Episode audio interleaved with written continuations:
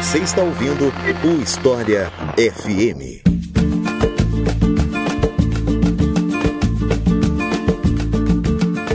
Trabalhismo, um tema que ficou em voga nos debates políticos na internet nos últimos anos por conta da situação política do Brasil, é o tema de hoje do História FM, mais precisamente a história do trabalhismo no Brasil. E para falar sobre esse assunto, eu conto mais uma vez aqui no História FM com o professor Reinaldo Lon, a quem eu passo a palavra para se apresentar para vocês. Então, Reinaldo, seja muito bem-vindo. Fique à vontade para se apresentar. Boa tarde, Iclis. Boa tarde aos ouvintes do podcast. Eu agradeço muito a oportunidade de contribuir com vocês mais uma vez. Então é isso, vamos conhecer um pouco mais o trabalhismo depois que eu falar para vocês da nossa campanha no Apoia-se.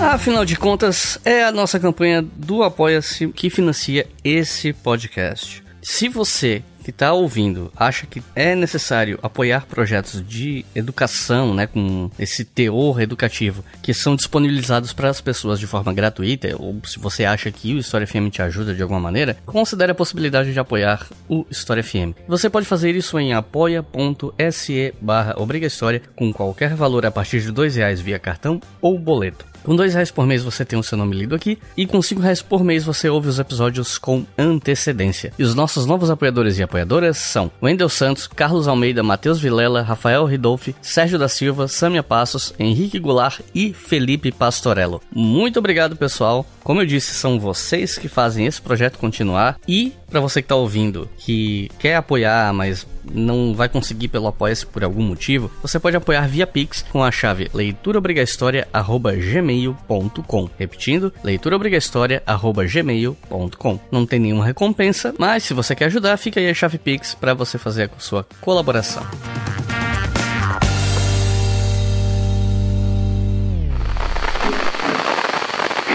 E para dizer que voltei a fim de defender os interesses mais legítimos do povo e promover as medidas indispensáveis ao bem-estar dos trabalhadores.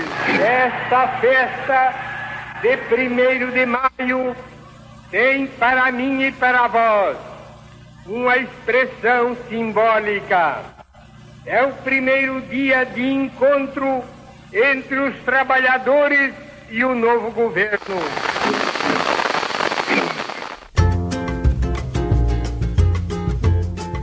Bom, eu queria começar essa nossa conversa pedindo para você contar pra gente o que, que, seria de fato trabalhismo. Qual é a definição dele academicamente falando, né? E existe diferença entre o trabalhismo nos primórdios e no que as pessoas chamam de trabalhismo hoje? Ou é mais ou menos a mesma coisa? Olha, pode haver alguma definição internacional para trabalhismo ligada a principalmente ao reformismo social de setores do movimento operário, principalmente na Inglaterra, que se desenvolveu ao longo de muito tempo, né? especialmente depois da Revolução Industrial, ao longo do século XIX. Uh, na perspectiva mesmo uh, de uh, propor diferentes reformas sociais ao capitalismo industrial reformas que incluíssem uh, o movimento operário, que incluíssem os trabalhadores, as trabalhadoras, num mundo de direitos, especialmente de direitos sociais. Né? Considerando que você teve, especialmente em países da Europa Ocidental, uma luta histórica bastante acentuada no sentido da constituição de direitos civis, ao mesmo tempo a lutas muito acentuadas no sentido de incluir é, os mais pobres, as camadas populares no âmbito dos, dos direitos políticos, o direito ao voto, a extensão da participação política popular, a questão dos direitos sociais ela foi aparecendo e ela foi surgindo, ela foi se constituindo à, medida mesmo em que se formava a própria noção de classe operária, de classe trabalhadora, uma trajetória histórica que vai ter diferentes uh, uh, desdobramentos. Um deles, um desses desdobramentos, bastante amplo, é o que diz respeito ao conjunto de propostas de reformadores sociais, de uh, doutrinadores sociais que envolviam ampliar os direitos da, da, das camadas populares, dos trabalhadores e trabalhadoras fabris, especialmente, daquilo que a gente veio a conhecer como movimento operário, no sentido de fazer com que esses trabalhadores tivessem acesso a um mundo de direitos sociais ainda no âmbito do capitalismo. o, o, o, trabalhismo não se pressupõe uma perspectiva de superação do capitalismo, mas a de convivência entre um mundo de direitos sociais com o, o capitalismo. Uh, isso vai se configurar com muita densidade em alguns países europeus. Talvez o, uh, o caso clássico seja exatamente o da Inglaterra, se estendendo para todo o Reino Unido na, na existência até hoje do Labour, né, do, do Partido Trabalhista, né, que eu acho que não deve ser algo distante da, da maioria dos ouvintes, pelas notícias que a gente sabe que chegam é, frequentemente, que dizem respeito lá à oposição entre o Partido Conservador e o Partido Trabalhista. É, britânico. É, no caso brasileiro, essa palavra ela foi apropriada entre os anos 30 e 40 é, no âmbito do governo Getúlio Vargas, e ela acabou servindo como uma roupagem, né? O trabalhismo, apesar de alguns dos fundadores, de alguns dos propugnadores da proposta é, de um trabalhismo brasileiro é, tentarem estabelecer uma relação direta entre o trabalhismo inglês como uma espécie de inspiração para o trabalhismo brasileiro, mas o trabalhismo, essa, essa noção internacional de trabalhismo, no caso brasileiro, ela serve muito mais como uma roupagem. Né? Aqui, a nossa invenção do trabalhismo tem uma trajetória toda própria, uma trajetória que diz respeito muito acentuadamente ao com, com o getulismo, né? ou se você quiser chamar, com o varguismo. É, então, digamos assim, a, a, a, as políticas sociais varguistas foram recobertas por essa noção, por essa, por essa denominação internacional de trabalhismo. Para não ser injusto, é, é preciso dizer que há relações, há conexões. Quer dizer, essa perspectiva mais geral de reforma social, de reformismo social, está presente tanto no trabalhismo britânico quanto no, no trabalhismo brasileiro. Só que o encaminhamento dessas reformas se dá de maneira é, diferente, se dá de maneira distinta. A gente pode situar o trabalhismo brasileiro, esse projeto trabalhista brasileiro, é muito mais uma trajetória latino-americana de, de, de reformadores sociais que é uma trajetória própria, densa, que tem diferentes versões nacionais em diferentes países, né? Ah, no Uruguai, na Argentina, no Peru, no México, em diferentes países nós vamos ter versões desse reformismo social. Né?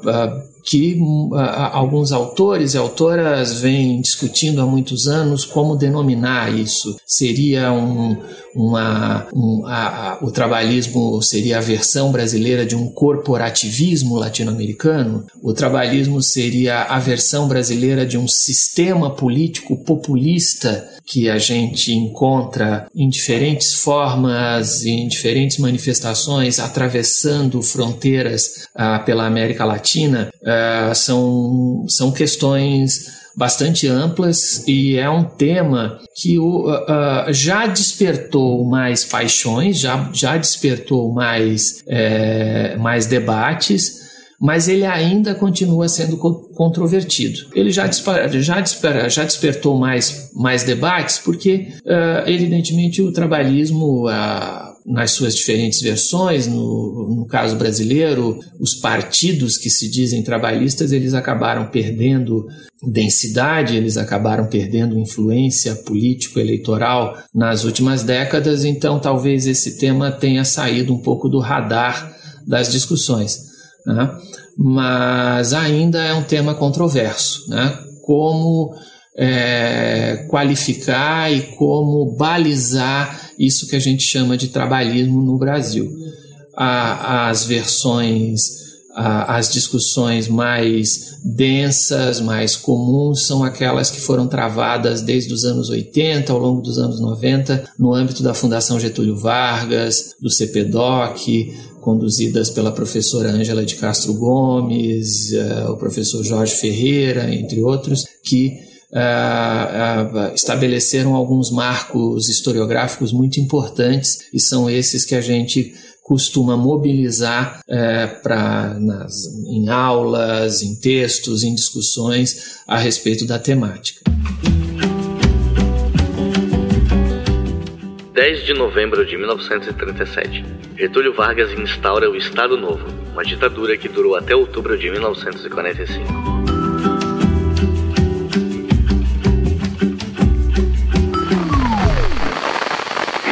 E agora que a gente tem uma definição para trabalhar, como é que o trabalhismo surge historicamente? No caso brasileiro, a gente pode dizer que esse reformismo social ele tem trajetória antes, anterior ao próprio trabalhismo, né? Uh, que diz respeito aí a, ao surgimento de, de, diferentes setores do movimento operário que não se constituíam como, como revolucionários, que não se constituíam como uh, propugnadores de qualquer tipo de ruptura com o capitalismo. Você tem uma trajetória aí uh, que vai passar por diferentes influências religiosas, filosóficas, passam por um certo altruísmo social de setores de reformadores ligados aí a, a, a, uma ideia de criação de um, de um Estado providência, não necessariamente um Estado previdenciário, mas um Estado providencial, um Estado que provê, um Estado que seja capaz de, em situações emergenciais, servir como um anteparo, como um resguardo, como uma, como uma proteção social para os mais pobres, para os trabalhadores e trabalhadoras. Você vai ter diferentes manifestações nesse sentido. Ao longo do século XIX, principalmente na segunda metade do século XIX e no começo do século XX, você tem diferentes manifestações e, em geral, situadas em campos políticos que a gente não colocaria no espectro da esquerda. Né? Uh, muitos conservadores, uh, muito perspectivas daquilo que a historiografia e, e, o próprio movimento operário em determinados momentos chamou de sindicalismo amarelo, por exemplo, uh, ou até numa perspectiva ainda mais, ainda que vem sendo criticada nos últimos anos por autores como o professor Cláudio Batalha, né? aquilo que se chama, aquilo que durante muito tempo foi chamado de sindicalismo pelego, como se fosse, como se fosse uma parte menor, menos importante, menos relevante do movimento operário brasileiro, coisa que está equivocada. É, um, é uma parcela, é uma dimensão muito importante do nosso movimento operário e essas e essas denominações pejorativas elas mais escondem do que revelam como tudo que é pejorativo, né? É, nesse caso. Então você tem influências do positivismo, você tem influências do catolicismo, você tem diferentes influências aí no sentido de constituir uma série de propostas de reformismo social. Né? Nos anos 30 e 40, essas propostas, essas ideias, essas bandeiras, elas foram mais ou menos apropriadas pelo, pelo chamado Estado varguista. Né? Depois da Revolução de 30, a gente vai ter aí o, a sucessão de formas governamentais lideradas pelo Getúlio Vargas, né? governo provisório, governo constitucional, depois o Estado Novo, a ditadura do Estado Novo. De alguma maneira, o governo Vargas vai se apropriar de todas essas propostas de reforma social, de propostas que envolviam legis uma legislação social que desse uh, um arcabouço para uma espécie de Estado-providência no, no Brasil, e vai de alguma maneira procurar numa expressão que eu posso usar, verde amarelizar né? O, o movimento operário, afastá-lo do comunismo, né?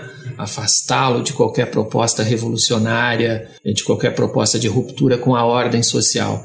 Então, uma característica é, acentuada desse, desse, desse, desse reformismo social varguista é a defesa da ordem social a qualquer custo, uma perspectiva conservadora e uma, um, e uma, e uma perspectiva, em grande medida, que se nutre é, mais deliberadamente em alguns casos, de uma maneira mais leve em outros, mas sempre com uma rejeição ao comunismo. Seja uma rejeição mais ampla ou um anticomunismo mesmo, propriamente dito. Quando o governo Vargas é, já sob a ditadura do Estado Novo, a partir de 37, começa a perceber dificuldades na sua gestão interna, na gestão daquelas elites políticas que foram constituídas ou que foram confirmadas para reger esse Estado chamado de Estado Novo, essa ditadura, quando o governo Vargas começa a perceber uh, dificuldades nesse sentido, e essas dificuldades começam a aparecer muito principalmente na sua relação com os militares a partir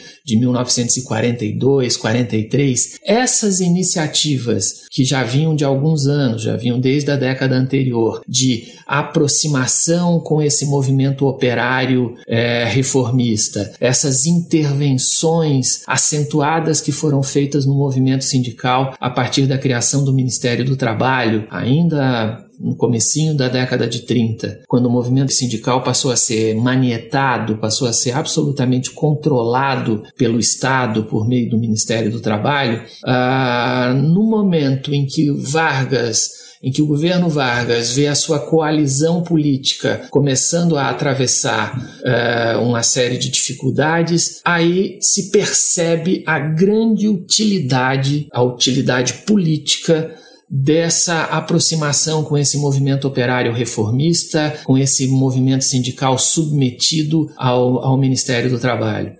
Ah, se percebe a força política, a força, a capacidade de gerar uma legitimação social para o governo Vargas que não fosse uma legitimação obtida exclusivamente pelo alto junto às elites uma legitimação que viesse de baixo. E aí, no âmbito do Ministério do Trabalho, sob a égide de uma figura muito importante no Estado Novo, que é o ministro Alexandre Marcondes Filho, ministro do Trabalho, a partir de 42, você vai ter a construção de uma série de, de, de intervenções, de ações políticas e mesmo doutrinárias, em que a gente pode perceber aí uma trajetória mais específica de transformação desse amplo reformismo social num projeto político varguista que vai aos poucos ganhar o nome de projeto trabalhista, né? Ou não ganhar o nome de projeto trabalhista, mas se configurar como um projeto de trabalhismo, né? Até o ponto de que em 1945, no auge da crise do Estado Novo, quando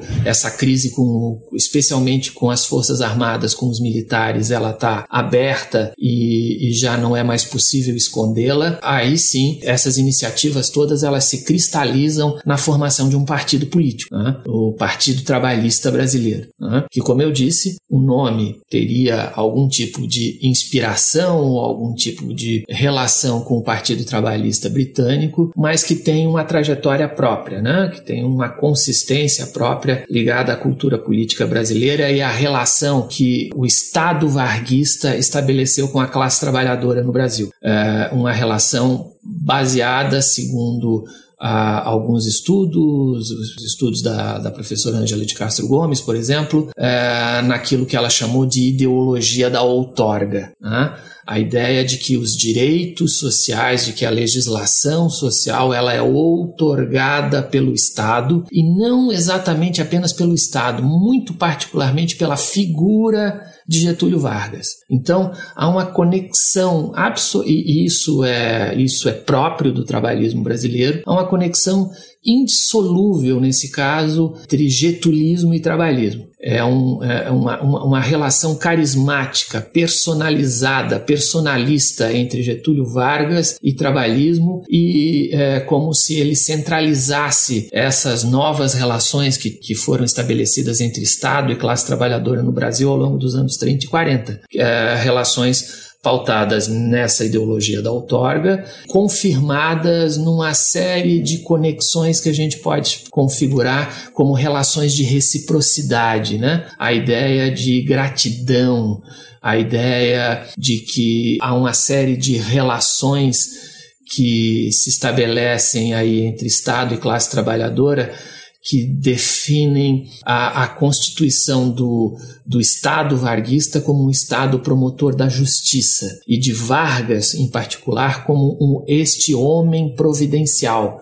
Né? aquele que personaliza mesmo o Estado Providência. Então, o trabalhismo brasileiro vai ter toda essa é, carga histórica é, muito acentuada vai ser formatado nesse âmbito do getulismo e vai ser confirmado nas ruas, vamos dizer assim, um momento fundamental de confirmação nas ruas, é, digamos assim, o batismo é, é, é, é a demonstração de o quanto isso foi efetivo, quanto essas novas relações entre Estado e classe trabalhadora foram efetivas no chamado movimento queremista. Uh, no segundo semestre de 1945, quando já estão previstas eleições presidenciais, quando já está prevista a superação da ditadura do, do Estado Novo, há uma, a, a, as bases desse projeto trabalhista, fundamentalmente a, o Ministério do Trabalho e o, associações e sindicatos e agrupamentos de alguma maneira ligados ao movimento operário, mas a esse movimento operário situado no âmbito do Ministério do Trabalho, eles vão acionar os seus mecanismos de conexão, esses, essas conexões que foram estabelecidas durante alguns anos com trabalhadores e trabalhadoras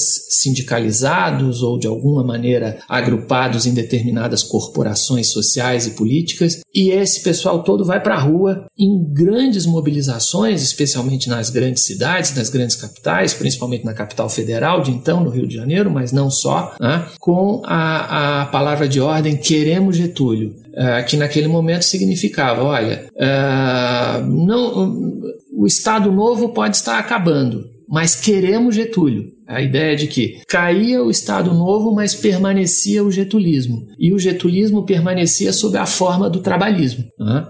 pelo menos para esses setores é, populares. Uh, isso vai ser decisivo na história brasileira a partir daí. Quer dizer, esse essa, essa capacidade de mobilização social uh, que o getulismo, sob a forma trabalhista, vai ter, já vai ser decisivo nas eleições de 1945. Apesar do golpe de Estado que derrubou Getúlio Vargas e que acabou definitivamente com a ditadura do Estado Novo em outubro de 45, nas eleições de dezembro de 45, alguns, algumas semanas depois, as eleições vão ser, em grande parte, em grande medida, decididas pelo fato de que Getúlio Vargas vai ser convencido a apoiar uma das candidaturas, a candidatura do general Dutra, e toda uma campanha de propaganda eleitoral vai é, transformar transferir toda aquela legitimidade social que o movimento queremista havia dado à bandeira de ordem Queremos Getúlio para eleger o candidato uh, Eurico Gaspar Dutra, né? demonstrando que uh, uh, essa trajetória social e política tinha, tinha, tinha muita consistência e chegava a um ponto em que passava a decidir eleições no Brasil. A primeira, é, e essa de 45 é, digamos assim, a primeira grande eleição presidencial brasileira, né? Uma eleição com efetivo sufrágio de massa, né? uh, onde você tem homens e mulheres alfabetizados é, participando. Claro que uma massa de trabalhadores e trabalhadoras ainda ficou de fora, mas você tem uma participação expressiva da, população. E aí a gente pode dizer que o, que o trabalhismo demonstrou bastante da sua força, uma força que viria a ser confirmada nos anos seguintes. Né? Claro que numa trajetória que não se manteve inalterada ao longo do tempo. Vai passar por fases, vai passar por, por momentos de, de transição importantes. Excelência, o senhor presidente João Belchior Marques Goulart. Assumo a presidência da República consciente dos graves deveres que me incumbem perante a nação.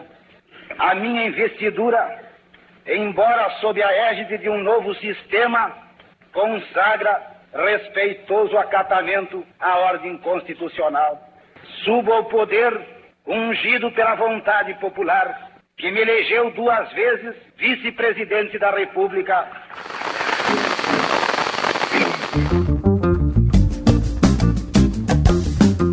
E eu vi nos últimos anos, nas redes sociais e outros espaços, muita conversa de que o trabalhismo era esquerdista por causa da criação da CLT e que a CLT foi inspirada na Carta de Lavoro da Itália fascista. A partir desse raciocínio, né, os proponentes dessa hipótese normalmente eles tentam forçar uma equivalência entre a esquerda e o fascismo, né? Só que mesmo entre alguns sujeitos que fizeram parte da concepção da CLT na época, isso não faz sentido, né? Eu lembro de uma entrevista que eu vi uma vez, e eu até procurei ela, não acabei não reencontrando, porque eu queria poder citar onde foi que eu li, quem eram os, as pessoas que estavam dando a entrevista, mas eu lembro que eram dois caras que fizeram parte da concepção da CLT, e nessa entrevista eles falavam que na verdade ela foi muito mais inspirada em ideias como as presentes na encíclica Rerum Novarum, né, e no que eu já vi algumas pessoas chamando de distributivismo católico, caridade cristã, enfim, que seria essa ideia de reformar o capitalismo a partir da caridade cristã contra um liberalismo exagerado, mas também contra as esquerdas radicais, né, e, e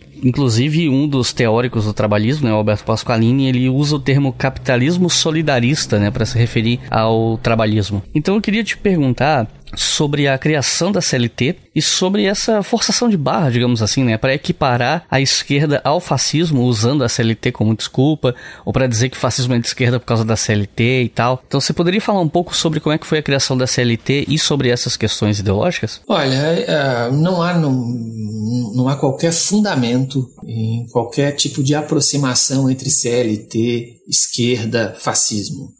Né? A gente pode até discutir as aproximações entre CLT e fascismo. Né? O, o, que a gente sabe é o seguinte: uh, o processo de construção da legislação social e trabalhista ele tem várias fases. Num primeiro momento, após a Revolução de 30, você tem ainda, e durante muito poucos anos, muito poucos anos, até mais ou menos, quem sabe, 35, 35, 36 por aí, algum tipo de disputa interna no âmbito do Ministério do Trabalho. O Ministério do Trabalho era algo extremamente novo, algo extremamente inovador e muito interessante né, para a década de 30. Quer dizer, uh, sintomaticamente a, a, a, chamada Revolução de 30 trazia uma, uma novidade uh, que deve ser. Uh, acentuada, quer dizer, transformar em ministério e transformar, levar pra, pra, para o setor mais alto da administração brasileira, da administração pública brasileira, as questões relativas ao mundo do trabalho. Né?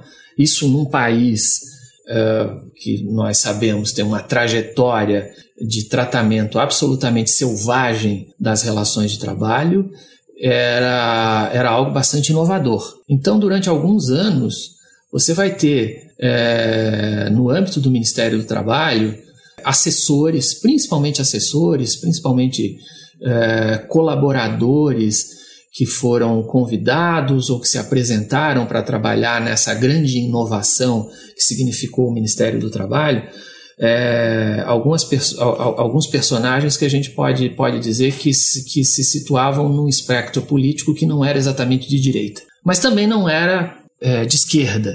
Né? Eram alguns, alguns colaboradores que é, se colocavam como com uma perspectiva mais reformista, né? que buscavam uma, a, a, que a, que a implantação no Brasil de uma legislação social que vislumbrasse reformas sociais e a ampliação dos direitos sociais para, um, para o mundo do trabalho. Uh, mas isso durou muito pouco. Né? É, com o passar dos anos, e principalmente a partir de meados dos anos 30, se configurando ao longo da, dos anos 40, essas vozes se tornaram muito minoritárias no âmbito do Ministério do Trabalho ou foram simplesmente afastadas do Ministério. Né? E acabaram ganhando muita força os setores mais conservadores, que tinham uma perspectiva de, de ordem social é, muito mais acentuada do que a da perspectiva dos direitos sociais. Era um setor, eram, eram intelectuais e um deles, um muito influente, se chamou Oliveira Viana, passou a ser um, uma figura muito influente no âmbito da legislação social do governo Vargas a partir de meados dos anos 30. Ele tem uma perspectiva de ordem social que não passa pela de direitos sociais e tampouco pela da redução de desigualdades sociais, enfim. Oliveira Viana é um conservador é uma figura que está situada com, muita tranquilidade, com os dois pés fincados na direita brasileira. Né? Então, é a partir desse momento que vai se configurar mesmo uma legislação social e trabalhista que uh, procura Uh, em primeiro lugar, manter a ordem social. O que, que significa manter a ordem social? Significa esvaziar de qualquer sentido de contestação, de qualquer sentido reivindicatório o movimento sindical. Né? A, a, a, grande perspectiva é a do controle e a de todo tipo de restrição à autonomia do movimento operário. E, e, é com esse espírito que será efetivada essa consolidação de leis do trabalho uh, em 1943, já no auge do Estado Novo, né, que foi seguramente em relação ao que o Brasil tinha, o que a sociedade brasileira tinha, algo novo, né, mas que passou muito mais na, pela perspectiva da manutenção da ordem social, portanto, uma perspectiva conservadora de direita,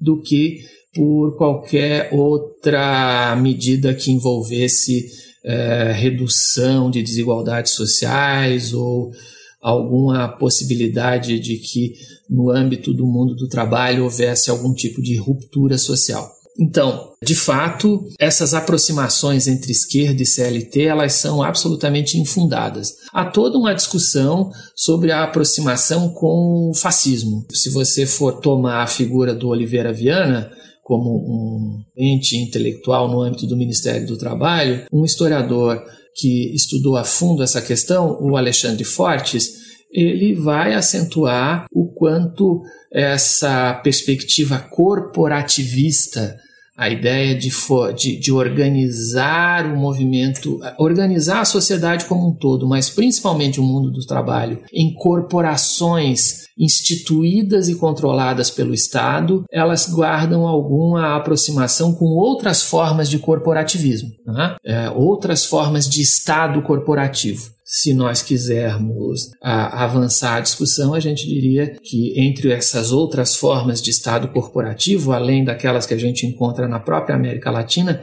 nós vamos encontrar na Itália fascista. Né? Uh, mas essa também é uma discussão bastante controvertida. A gente pode dizer que eu diria que a gente que no Brasil nós não temos muita necessidade de importar autoritarismo. Autoritarismo a gente consegue fazer em casa no Brasil com muita facilidade. Nós temos uma trajetória de pensamento autoritário anterior ao fascismo e posterior ao fascismo italiano. Ah, e essa trajetória de pensamentos e práticas autoritárias, ela está presente no Estado varguista e ela está presente na concepção da, da CLT, para além e para quem do fascismo. Então, uh, isso vai passar por determinadas influências do catolicismo, um catolicismo mais de direita, mais reacionário, que passa pela, pela aproximação que Vargas teve a partir dos anos 30 com o cardeal Dom Sebastião Leme, que passa pela própria influência positivista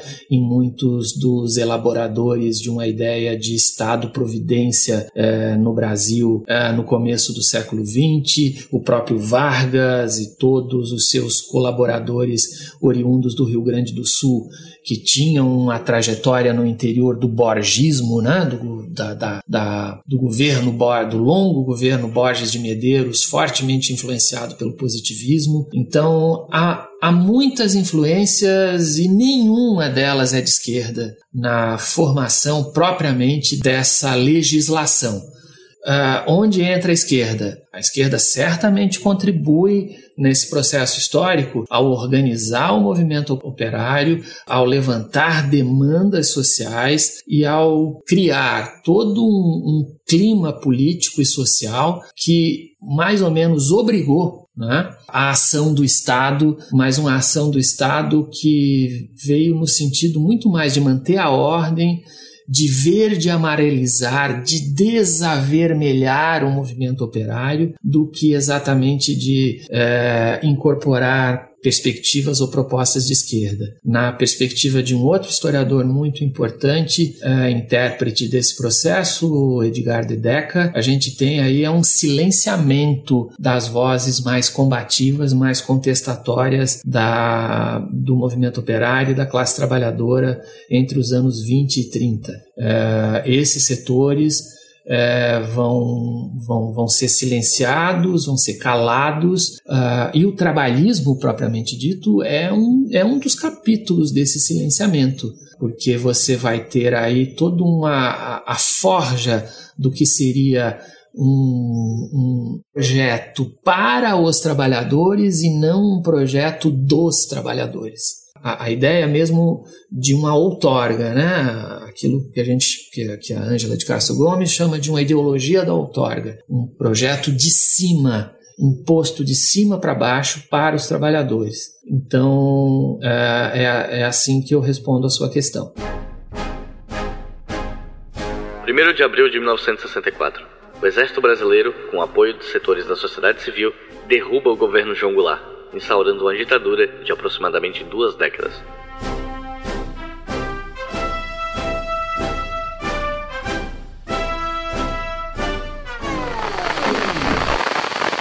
Em 1948 foi criado o Partido Trabalhista Brasileiro, né? E quando eu fui ler para escrever esse roteiro, eu esbarrei com uma informação de que, embora o partido tenha sido inspirado no varguismo, ele tinha uma vertente, justamente a do senador Alberto Pasqualini, que criticava a figura de Getúlio e queria seguir um caminho sem relação com Vargas. Você consegue explicar para a gente esse conflito, por que que existia essa cisão dentro do trabalhismo na época? Olha, a partir de 1945, quando o partido é formado, e é formado a partir de uma comissão nacional, então ele já surge na perspectiva de ser um partido nacional. É 45 então, não é 48? É, a partir de 1945 você já tem a constituição de uma comissão nacional de fundação do partido, ata de fundação do partido, enfim. Né? Então você já tem aí a formação mesmo do Partido Trabalhista. Foi, foi uma formação muito difícil, né? Talvez a, a, confirmação pelo, pelo Tribunal Superior Eleitoral só tenha vindo anos depois, mas a partir de 45 você já tem todas as iniciativas de formação do partido. Uh, você tem aí essa uma divisão que vai se que vai permanecer por algum tempo. Uma divisão que a gente pode dizer mais ou menos o seguinte: a gente tem os pragmáticos, os pragmáticos getulistas, fortemente vinculados à figura pessoal do Getúlio Vargas, né, é, que é, são majoritários. São esses pragmáticos que vão convencer Getúlio Vargas a apoiar a candidatura do general Dutra em 45. É, são um desses pragmáticos, que é um, se não me engano, é um empresário de São Paulo chamado Hugo Borg. Ele, inclusive, é, é pivô de um evento nas eleições de 1945. Vai difundir a informação de que o brigadeiro Eduardo Gomes, candidato à presidência pela, à presidência pela UDN e opositor ao varguismo, ele teria dito que os trabalhadores do Brasil eram todos marmiteiros. Né? Marmiteiro era uma, uma expressão é, pejorativa para um trabalhador muito pobre, muitos recursos que não tendo outra outra forma de obter a sua alimentação precisava levar de casa uma marmita e comer e comer o seu alimento frio, né, no, na hora do almoço. Uh, então, uh, nesse episódio da, das eleições aí de 1945, esse getulismo é, mais pragmático vai ter aí um papel decisivo, né? Nessa mobilização desse getulismo popular, digamos assim. Esse setor é, é, bastante majoritário e esse setor vai dominar o partido propriamente dito até a morte do Getúlio Vargas. Desde o início, desde 1945, a gente tem sim um outro setor que a gente pode dizer um setor mais doutrinário que passa tem diferentes nomes e que vislumbravam a ideia de que o trabalhismo, a ideia de trabalhismo, deveria se tornar algo uh, mais consistente, que deveria haver discussão política, que deveria haver um programa, um projeto propriamente trabalhista que não estivesse centrado na figura do Getúlio Vargas. Aquele que ganhou mais consistência ao longo dos anos foi o Alberto Pasqualini, mas, mas houve outros. Né? O Alberto Pasqualini foi, foi um desses doutrinários que, uh, apesar de ser de não ser exatamente uma figura que a gente pudesse dizer que, que fizesse uma política religiosa, né? ele, ele, de, ele, era, ele defendia certamente o Estado laico e um partido laico, mas ele trazia a questão da doutrina social da Igreja, para o âmbito do trabalhismo brasileiro. Né? Uh, esse setor mais doutrinário e menos pragmático, menos getulista, menos centrado na figura do Getúlio, ele vai ganhar uh, dimensão e influência do, no, no partido, obviamente, depois da morte do Getúlio Vargas. Né? Depois do suicídio do Vargas em 1954, é que a gente vai ver que esse setor mais doutrinário, é, em, e, e, com diferentes versões. Não tem só o Pasqualini, a gente tem o Fernando Ferrari, né? e a gente tem outros que fazem, digamos assim, a intermediação entre pragmáticos e doutrinários. Acho que quem faz essa intermediação no interior do partido é João Goulart. Né? João Goulart vai fazer essa intermediação entre pragmáticos e doutrinários. Aqui em Santa Catarina a gente tem um episódio, um, um, é, essa trajetória ela, ela aparece de maneira significativa quando depois da morte do Getúlio Vargas, mais para o final dos anos 50, início dos anos 60, o, o partido deixa de ser um puxadinho, digamos assim, da, da família Ramos e vai ganhar uma consistência política mais, mais acentuada, principalmente em torno da figura do Doutel de Andrade. Né? Então, o Doutel de Andrade é uma dessas lideranças que depois da morte do Getúlio Vargas ascendem no partido e conduzem, o, digamos assim, o trabalhismo brasileiro para um campo mais próximo do que seria a centro-esquerda. É nesse momento que a gente vai ter um PTB mais centro-esquerda, né? em que a gente tem então um Alberto Pasqualini, que não é exatamente centro-esquerda, a gente diria que Alberto Pasqualini é um centrista propriamente dito, um Fernando Ferrari, mas a gente tem como um Leonel Brizola, por exemplo, né? que é certamente alguém que é certamente uma liderança nova no interior do partido, que o conduz fortemente mais para a esquerda. Então, essa aí a gente estaria falando já de uma segunda fase do trabalhismo brasileiro, que é esse trabalhismo pós-Vargas. Né? O trabalhismo pós-Vargas ele uh, é aquele que uh, normalmente as pessoas vêm a conhecer com mais detalhes, né? que é o partido mesmo que vai ser deposto pelo golpe de 64. Né? Em que a gente tem ali toda uma atuação, tanto na base do movimento sindical, uma aproximação muito maior de trabalhistas que estão na base do movimento operário, com comunistas ou socialistas ou com gente de esquerda que também estão na base do movimento operário.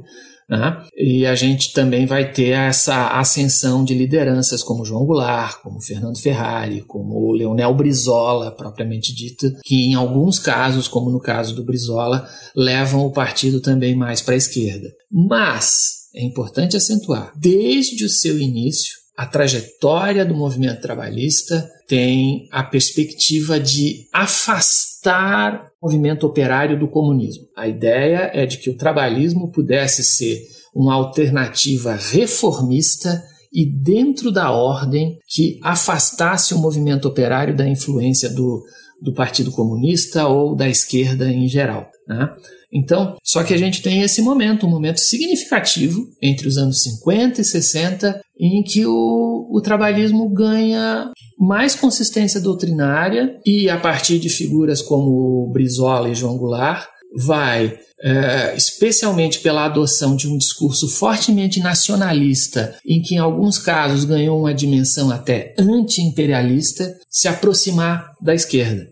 É esse trabalhismo que é deposto em 1964. É só importante acentuar isso que o trabalhismo, pela sua é, indefinição ideológica, né, como ele, ele só tem essa roupagem de influência doutrinária é, do trabalhismo britânico, é, praticamente é só uma denominação. E ele é amplo o suficiente, recolhendo influências e trajetórias diversas do reformismo social que se desenvolveu no Brasil ao longo do século XX, o trabalhismo ele, ele, ele teve um arcabouço tão amplo que ele conseguia é, abrigar gente de direita, aliás, eu acho que até majoritariamente gente de direita, em alguns estados mais do que outros, em São Paulo, certamente o trabalhismo é mais conservador, é muito mais pragmático, é muito mais centrado na figura carismática de Getúlio Vargas. O Partido Trabalhista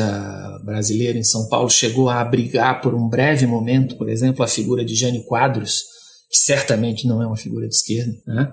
Em outros casos, em outros estados, como no Rio Grande do Sul, aparece a figura de Leonel Brizola, né? então aí você tem uma, uma configuração diferente. Então, ele é amplo o suficiente para abrigar diferentes escalas ideológicas.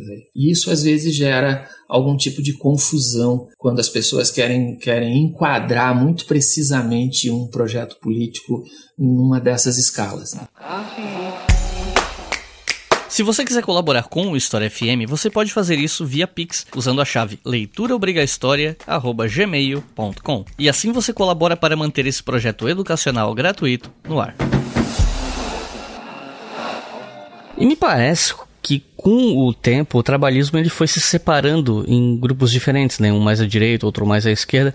Não sei nem se dá para falar em separação, porque como você vem demonstrando aqui na sua fala, essa existência de vertentes diferentes, ela não era uma novidade, né? Mas me parece que essa divisão ela foi se acentuando ao ponto de que eventualmente é criado o PDT, né? o atual PDT. Né? Então, como é que foi essa cisão e quais as consequências dela ah, no médio e longo prazo para o trabalhismo no Brasil? É, depois da morte do Vargas, esse trabalhismo mais doutrinário, Alberto Pasqualini, Santiago Dantas, e ao mesmo tempo esse trabalhismo mais popular, mais reformador e principalmente mais nacionalista vai ganhar muito, muito corpo, muita consistência, e aí aparecem uh, duas figuras que acabam hegemonizando o, o trabalhismo brasileiro, uh, que são as de João Goulart e Leonel Brizola. Como se sabe, ambos foram depostos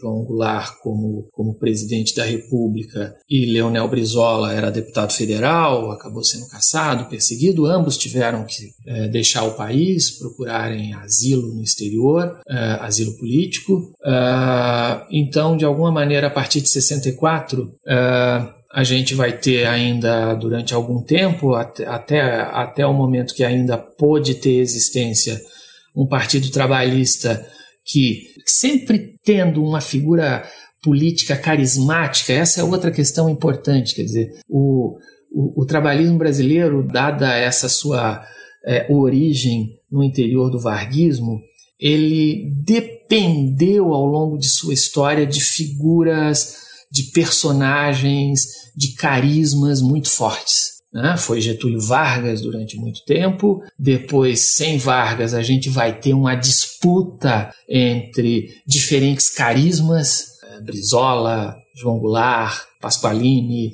Ferrari, é, entre outros, né? que vão, de alguma maneira, hegemonizar esse personalismo do trabalhismo brasileiro. Depois do golpe de 64, essas figuras são afastadas, são exiladas, perdem direitos políticos, e ao longo da ditadura, aos poucos, vai surgindo um quadro que conduziu o, o, trabalhismo para a figura forte e centralizadora, mais uma figura forte e centralizadora, dessa vez definitivamente a de Leonel Brizola. Né? Especialmente depois de 1976. Em 1976 ocorre a morte de João Goulart. Até hoje, uma morte controvertida, já foi discutida diversas vezes e o caso foi, foi, foi reaberto. Ah, João Goulart não teria, para muitos, não teria morrido é, de, de causas naturais, mas, ter, mas sua morte teria sido provocada no interior daquilo que, que muita gente chama de Operação Condor. Né? A morte do João Goulart associada já você já, já havia tido desaparecimento físico e político de Pasqualini, de Santiago Dantas, de outros, né? digamos, isolou o trabalhismo brasileiro em torno de uma única figura forte e incontestável, que era de Leonel Brizola. Leonel Brizola que também havia estava exilado, que depois de algumas iniciativas é, em que ele esteve envolvido da tentativa de montagens de estratégias revolucionárias que pudessem derrubar a ditadura uh, logo depois do golpe, na década de 60. Brizola mais ou menos se afasta ou assume uma posição um pouco mais discreta no âmbito político brasileiro mas depois da morte de, de, de, João Goulart, Brizola reaparece com toda a força. Um episódio significativo vai ser o momento em que ele é expulso do Uruguai, não tem mais perspectiva de conseguir nenhum asilo político próximo à fronteira brasileira e vai conseguir então é, um asilo político em Portugal, naquele momento sob a gestão, sob o governo do, do então primeiro-ministro Mário Soares. E aí Leonel Brizola, de alguma maneira, refunda o trabalhismo brasileiro, é, aproveitando a trajetória histórica nacional e as influências internacionais daquele final dos anos 70. Ele refunda o trabalhismo brasileiro, o trabalhismo brasileiro é refundado, é, vamos dizer assim, empiricamente em Lisboa, é, na, com um documento que foi exarado na época chamado Carta de Lisboa, um documento bastante interessante que apontava para uma série de questões que nunca tinham passado na, pela trajetória histórica do trabalhismo até então. Mulheres, indígenas, movimento negro. A, a mensagem da Carta de Lisboa é bastante ampla e é bastante inovadora para aquele final da década de 1970 e principalmente uma forte influência da social-democracia europeia. Essa influência da social-democracia europeia vai estar tá marcada uh, e está marcada até hoje no símbolo que o partido do Brizola, que não pôde mais ser o, o PTB, Partido Trabalhista Brasileiro, né? a ditadura militar ainda vigente, ela definiu toda uma estratégia para impedir que Leonel Brizola fosse o refundador do PTB, né? Então, durante algum tempo, ele disputa é, a sigla PTB, a sigla Partido Trabalhista Brasileiro, aquela sigla clássica de 1945. Ela, ele disputa com os trabalhistas de São Paulo, sob a liderança de uma senhora chamada Ivete Vargas, que era da família do Getúlio Vargas, mas não um familiar direto. Né? Vargas talvez fosse algo como um tio-avô da Ivete Vargas, e ela era oriunda desse getulismo conservador, desse getulismo pragmático, desse getulismo é, situado em torno do carisma do Getúlio Vargas, né? Um getulismo não um trabalhismo não doutrinário e um trabalhismo que transformou o partido mesmo em alguma coisa em que cabia tudo, né? Mas principalmente muito conservador. E esse PTB da, da Ivete Vargas nada tinha a ver com essa trajetória desse trabalhismo pós-Vargas que o Brizola simbolizava e liderava, né? uh, desse trabalhismo mais à esquerda, desse trabalhismo mais doutrinário, desse trabalhismo agora, naquele momento, sob de alguma maneira, a influência internacional da social-democracia. Né? Naquele momento, Brizola usou diferentes expressões. Né? Brizola e alguns dos seus assessores, colaboradores, como o professor Darcy Ribeiro, né? é, ele dizia que o, que o trabalhismo tinha se transformado, que a bandeira de luta do trabalhismo era algo que ele chamou de socialismo moreno. Então, nesse momento, a gente vai ter essa refundação, a gente pode dizer, uma terceira fase do trabalhismo no Brasil, desse trabalhismo brisolista, que ganhou a expressão num novo partido, já que o PTB não pôde mais ser é, a, a, ditadura conseguiu que a sigla PTB não fosse usada pelo Brizola, ele teve que fundar um novo partido, que ganhou o nome de PDT, né? Partido Democrático Trabalhista. Que é, essa sigla também tem uma história própria, ela não surgiu de última hora. Ao longo da ditadura, é, há discussões no exílio sobre a refundação do trabalhismo brasileiro, sobre novas bases, e em algum momento é, uma sigla como essa, uma sigla que deveria carregar a palavra democrático, chegou a ser aventada. Então, quando chegou no começo dos anos 80, quando Brizola retorna do, do, do exílio e na impossibilidade de usar a sigla PTB, a sigla PDT aparece. E tem um símbolo, né? aquele símbolo da, do punho com uma rosa que demonstra a sua filiação à social-democracia. Né? É um símbolo influenciado na Segunda Internacional, numa entidade que funciona até hoje, mas que no, entre os anos 70 e os anos 80 teve grande influência internacional, que foi a Internacional Socialista.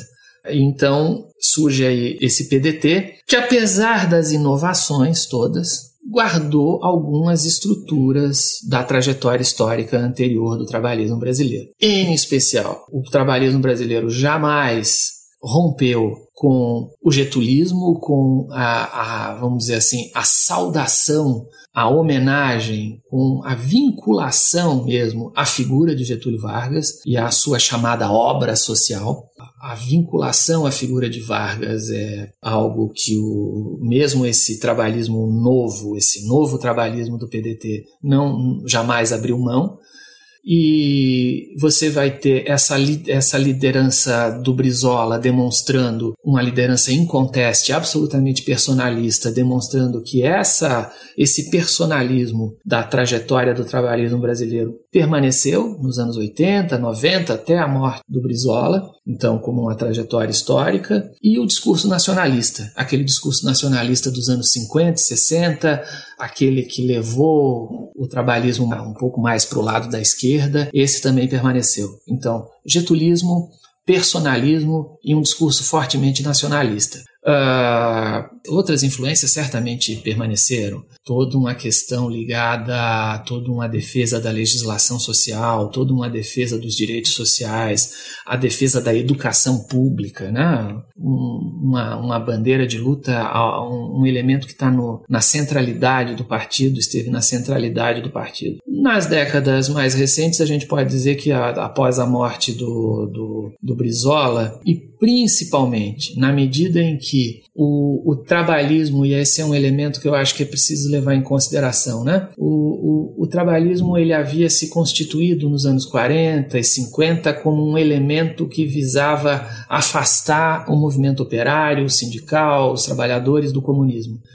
Entre os anos 80 e 90, esse, isso já não se coloca mais. Quer dizer, a influência do Partido Comunista, é, dos partidos comunistas, é, é, é muito pequena e decrescente no Brasil da Nova República, no Brasil pós-ditadura. Mas um outro partido, que não é um partido para os trabalhadores, como foi o Partido Trabalhista Varguista, mas um partido dos trabalhadores, o PT, sob uma liderança operária autêntica, autenticamente vindo do movimento sindical, é, a figura do, do Luiz Inácio Lula da Silva, passa a hegemonizar o campo da esquerda, o campo da centro-esquerda, o campo democrático e popular. E aí o trabalhismo passou a, a, a, ter uma série de dificuldades, né? dificuldades no sentido de ampliação da sua base, e, e dificuldades eleitorais muito acentuadas, que de alguma maneira conduzem o partido à, à situação atual. Né? Ele deixou de ser um jogador central da política brasileira, um papel que é indiscutivelmente, desde os anos 80, desde o final dos anos 80, ocupado pelo PT.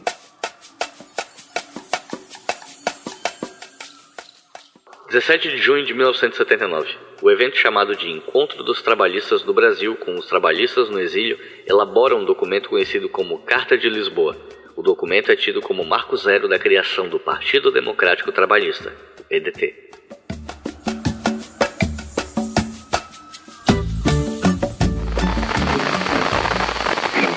Um conceito que é muito usado no debate público, mas que dentro da academia é muito criticado, é o conceito de populismo. E me parece que existe uma tentativa de esforçar uma relação do trabalhismo com o populismo, até porque me parece que no debate público o conceito de populismo ele meio que foi monopolizado por uma imprensa de inspiração liberal para tratar tudo que não é alinhado ao liberalismo como se fosse populismo, na direita ou na esquerda, né? Então, é, eu queria te perguntar o que, que a gente pode falar sobre essa associação. Olha, é, um, é uma situação controvertida.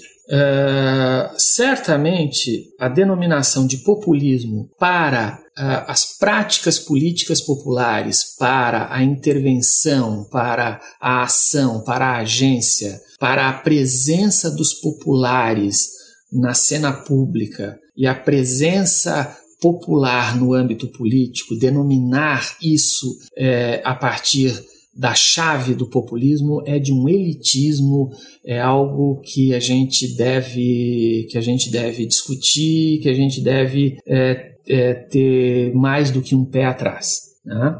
Então é, a denominação populismo ela carrega esse vício de origem, um vício elitista, especialmente no caso da América Latina, né?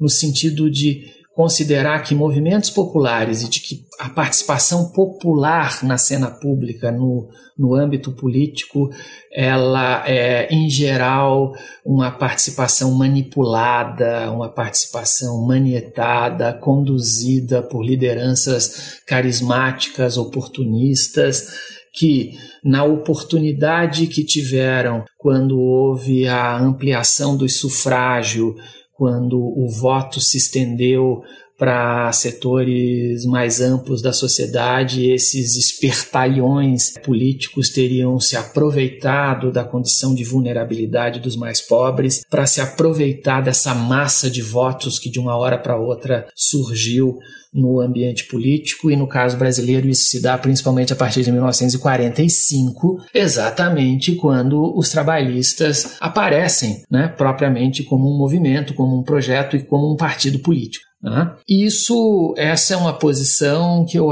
eu pessoalmente considero a posição mais adequada nesse caso. Mas há quem considere que a gente não deva é, jogar, digamos assim, a criança fora com a água do banho. Né? De fato, a gente vai ter nesse amplo reformismo social brasileiro em que é, o trabalhismo aparece como uma de suas dimensões, entre outras, né?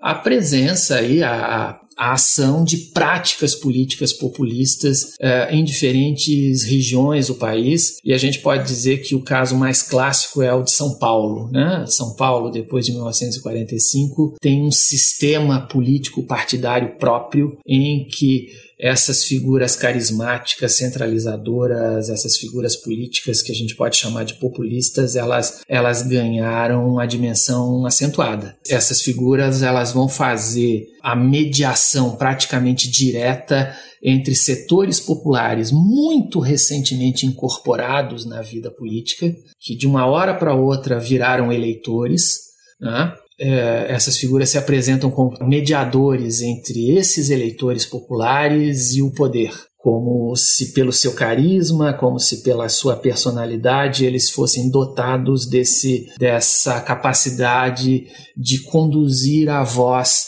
e de assumir o lugar da voz do povão, das camadas populares, dessa parcela da população é, principalmente nós estamos falando aí de um período de grandes migrações campo-cidade, né, de massas de trabalhadores e trabalhadoras recentemente incorporadas ao mundo urbano e que passaram a ser mobilizados para as eleições. Né? Então aí a gente, a gente vai ter a figura de um Ademar de Barros, de um Jânio Quadros, né? Uh, entre outros. Em, uh, São Paulo é muito marcado pelo fenômeno do populismo, né? ou por fenômenos como esse, ademarismo, janismo, malufismo, né?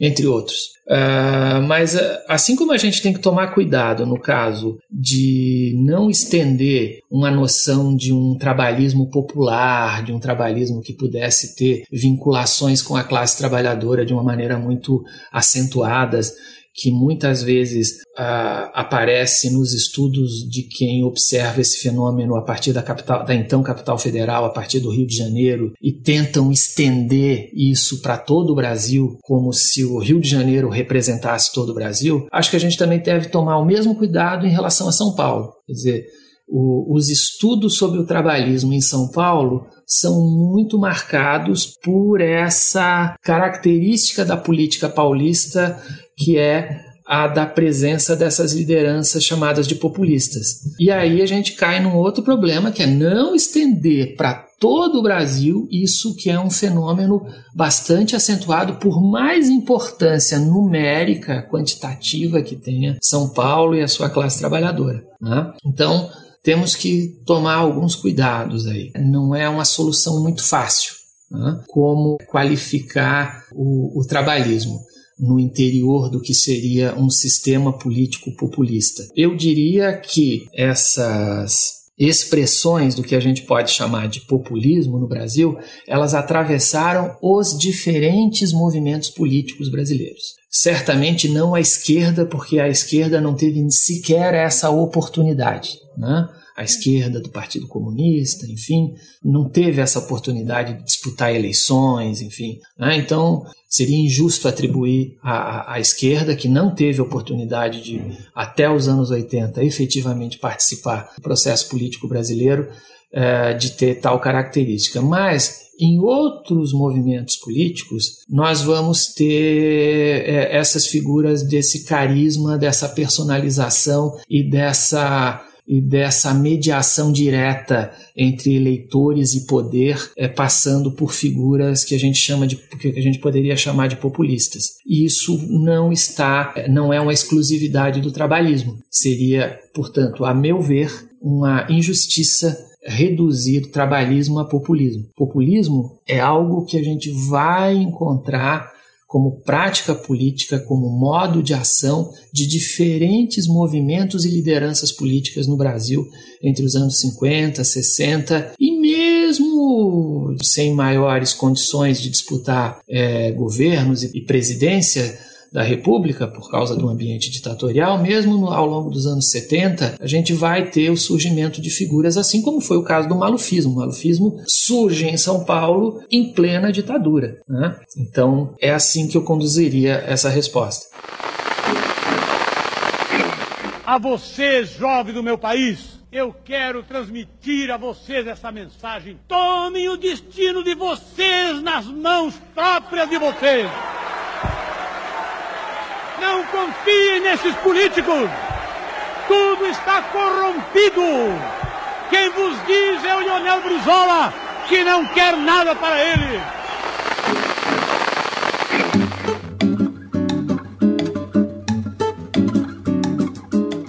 O trabalhismo, ele me parece que começou a ganhar mais espaço nos debates nas redes sociais nos últimos anos. Na minha leitura, por conta do esforço do Ciro Gomes em associar a imagem dele ao Brizola, o fato de ele ser candidato do PDT, né, o histórico do partido dele e tal. E independente se o Ciro pode ou não ser classificado como trabalhista, eu acho que isso é outro debate, o fato é que o tema ganhou mais espaço nesse debate público nos últimos anos por causa disso. E uma dificuldade que eu vejo entre as pessoas que tentam entender o trabalhismo é como ele se posiciona hoje no espectro político, porque alguns aspectos dele dialogam com a esquerda e outros com a direita, né? E tudo que a gente discutiu até agora demonstra isso, né? A gente tem tanto um pessoal de esquerda que adere ao trabalhismo pela perspectiva desenvolvimentista, por ter às vezes um, uma digamos que assim, uma ideologia, ou pelo menos a sua filosofia como algo antagônico a a uma suposta prevalência do neoliberalismo nas últimas décadas. Então, se o trabalhismo oferece uma via desenvolvimentista, né, esse grupo acaba seguindo por esse caminho. Então, tem uma esquerda uh, que se define mais como desenvolvimentista, porque acha que, por exemplo, o PT se entregou demais para o neoliberalismo, coisa do tipo. Mas você também tem é, no trabalhismo atual. Uma direita ultranacionalista, você tem, às vezes, até mesmo gente que claramente é classificável como neofascista, né? Gente que se pinta como se fosse de esquerda, né? Vide o, aquele grupo Nova Resistência que se infiltrou no PDT. Você acompanha o, o né, os meandros desse grupo, você percebe claramente a influência do, do Guin, quarta teoria política e, e, esse, o que o pessoal chama de nacional bolchevismo, né? E até esse grupo tá dentro do PDT e embora tenha muita briga em torno disso, o pessoal fala que o PDT não aceitou esse grupo. Então, eu como eu não acompanhei de perto, não sei qual o estado da arte dessa discussão da nova resistência ser ou não é ligada ao PDT. Mas o fato é que até essa extrema direita, uh, não é bolsonarista, né, mas essa outra extrema direita se reivindica, reivindica aspectos do trabalhismo, né? Então, você podia explicar pra gente o, o em que local ou locais né, o, o trabalhismo se insere no espectro político hoje, se é que dá para fazer isso de uma maneira mais objetiva? Olha, eu acho que desde que, desde a morte do Vargas e a partir do momento em que a gente tem esse segundo trabalhismo, esse trabalhismo pós-Vargas, aos poucos o trabalhismo brasileiro começou a se movimentar para a esquerda, em alguns casos mais diretamente, como no caso de Brizola e João Goulart, e outros de uma maneira mais discreta. Então, eu acho que desde os anos 50, mas principalmente desde os anos 60, a gente situaria o trabalhismo brasileiro, pelo menos aquele que diz respeito à direção do partido. Claro que você vai ter figuras trabalhistas em lugares como Santa Catarina, por exemplo, que não eram de esquerda, né? É, deputados estaduais, vereadores, prefeitos, é, que não são de esquerda, que estão no partido pelo getulismo. Isso é algo que às vezes é, é, é muito confuso. Há pessoas que confundem muito essa, essa característica diversa, essa coisa bilontra essa ambiguidade entre getulismo e trabalhismo nunca foi resolvida no trabalhismo brasileiro. E eu diria que nunca foi resolvida até hoje. Né? Então, há setores que têm uma, uma memória direta ou indireta relatos de memória e usos do passado, aí você tem aí toda uma movimentação, toda uma ampliação desse conceito de usos do passado. Aí você usa o passado getulista como você quiser. Né? Você transforma Getúlio Vargas numa liderança popular, você transforma Getúlio Vargas num revolucionário, né? se você quiser. Né? Então, essa ambiguidade esteve presente, mas eu diria que nesse segundo trabalhismo, do trabalhismo pós-Vargas, dos anos 60, sob a liderança especialmente do Leonel Brizola, ele, ele, ele se conduz mais decididamente para a esquerda. E isso vai ser confirmado no novo trabalhismo, no terceiro trabalhismo propriamente dito, no PDT, a partir da sua refundação com, por, sob a, a, liderança em conteste do Brizola. O, o, Brizola faz efetivamente um partido de esquerda, à esquerda. É, mas a ambiguidade com o getulismo e a presença nas suas bases é, nos seus diretórios, em diretórios municipais é, é, de, diferentes localidades do país, ainda assim a gente vai encontrar figuras conservadoras ao longo da trajetória do PDT, já PDT, nos anos 80, 90. Eu lembraria um caso que é aqui de Santa Catarina, em que uma, um, uma liderança é, muito importante do PDT, seguramente um homem de esquerda, né, que, que foi o, o senhor Manuel Dias, ele estabeleceu uma aproximação política com Espiridião Amin nos anos 80. Né? Uma aproximação entre Amin e Manuel Dias, entre é, PDT e PDS em Santa Catarina nos anos 80. Uma aproximação que depois, ao longo dos anos, ela, ela voltou a ressoar em diferentes momentos sob diferentes formas. Né? Então, é, é, eu te responderia dessa forma. Quer dizer, essa ambiguidade do trabalhismo brasileiro, essa ambiguidade ideológica, ela, ela permaneceu, talvez, inclusive, garantindo a sobrevivência do partido como estrutura partidária, né, do movimento como estrutura partidária, porque essa ambiguidade ela pode ser útil para obter eleitores, para obter ativistas, colaboradores, para fazer alianças. Né? As alianças certamente ficam mais flexíveis e ficam mais amplas, mas elas cobram o preço de uma certa inconsistência no posicionamento político ideológico. Né? Eu tenho dificuldade de entrar em mais detalhes mais recentemente, mas eu acho que essa inconsistência político-ideológica ela se manifesta agora no PDT pós-Brizola, digamos assim, vamos dizer assim, um quarto trabalhismo, que é esse trabalhismo que agora tem que guardar a memória de Getúlio Vargas, tem que guardar a memória de, de João Goulart, tem que guardar a memória de Leonel Brizola, mas tem que continuar a ser um partido de gente viva. Né? Mas essa ambiguidade está presente, quer dizer, na ausência de uma liderança política expressiva, carismática, que hegemonizasse o partido, depois do Brizola não sobrou mais ninguém, né? O partido mais recentemente acabou sendo, vamos dizer assim, acabou servindo como abrigo para essa figura que também tem uma trajetória política bastante ambígua e bastante errática, que é a do Ciro Gomes. Então, nesse caso, guarda alguma coerência, inclusive, a aproximação entre Ciro Gomes e, e PDT. É, mas a gente viu nos últimos anos como isso tem lá os seus limites. Né? E eu acho que o grande limite, que é o que faz com que, inclusive, surja, surja aí um, algumas veemências políticas em torno da figura do Ciro Gomes e do, e do PDT, é a presença hegemônica, inconteste, e isso é algo que foi construído historicamente com méritos pelo PT. Né? O PT teve o mérito político de construir essa hegemonia no campo popular, no campo democrático e popular, que torna muito difícil a vida do, de, de partidos como o PDT. Né? O, o trabalhismo ele surgiu para ser para afastar os trabalhadores do comunismo. Mas nos anos 80, 90, 2000, é muito difícil afastar os trabalhadores do PT, né? porque o PT não se configura como um partido da Terceira Internacional, não é um partido comunista, é um partido uh, que tem uma trajetória muito autêntica, muito própria.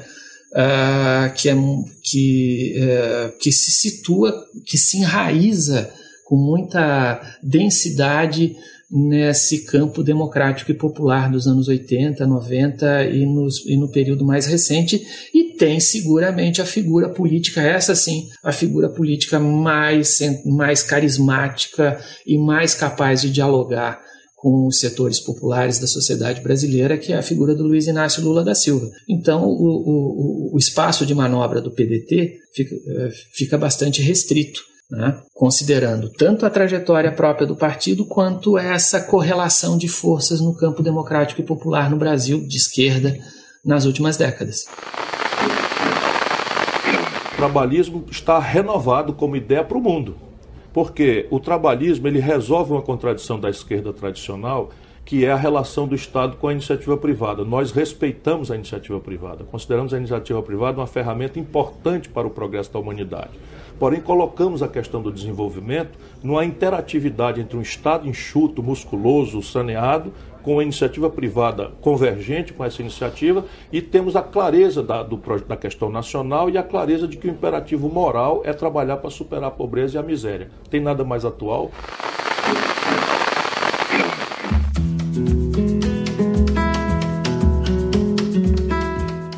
Recomendações de leitura para quem ouviu até o final, se interessou, quer estudar mais sobre o assunto. Se você tivesse que recomendar até três livros sobre o assunto para quem está começando, o que é que você recomenda? Olha, sim, sem dúvida, A Invenção do Trabalhismo, da Angela de Castro Gomes, uh, O Imaginário Trabalhista, do Jorge Ferreira, talvez a biografia do João Goulart, do Jorge Ferreira, e valeria a pena, como contraponto, dar uma olhada nos trabalhos que você encontra no Google, artigos do professor Alexandre Fortes, do Antônio Luiz Negro, sobre a trajetória da classe trabalhadora no Brasil, sob uma outra perspectiva, que não é a da perspectiva de uma história política, de uma história social. Né? E, enfim, poderia sugerir também trabalhos especialmente ligados à Era Vargas, eh, da professora Maria Helena Capelato, que trazem uma perspectiva diferente sobre a era Vargas, é, acentuando os seus aspectos autoritários. Enfim. Então é isso. Reinaldo, alguma consideração final? Não, Iclis, eu gostaria muito de agradecer o convite para participar, saudar o seu trabalho, o seu trabalho de divulgação científica e saudar os seus ouvintes e espero que você tenha pleno êxito na consecução dessa sua atividade. Então é isso, gente. Muito obrigado por ter ouvido até o final. Não se esqueçam que esse material citado no fim do episódio vai estar disponível, né, os nomes dos autores e livros, no post desse episódio no nosso site, historiafm.com. E esse podcast é financiado pela nossa campanha no Apoia-se. Com dois reais por mês vocês já financiam todos os podcasts da casa e com cinco reais por mês vocês podem ouvir o História FM com antecedência. Então é isso, muito obrigado e até a próxima.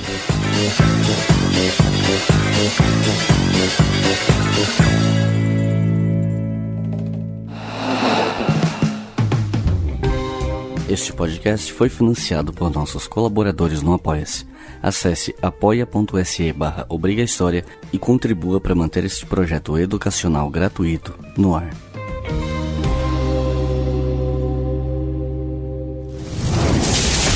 Esse podcast foi editado por Samuel Gambini, samuelgambiniaudio.com.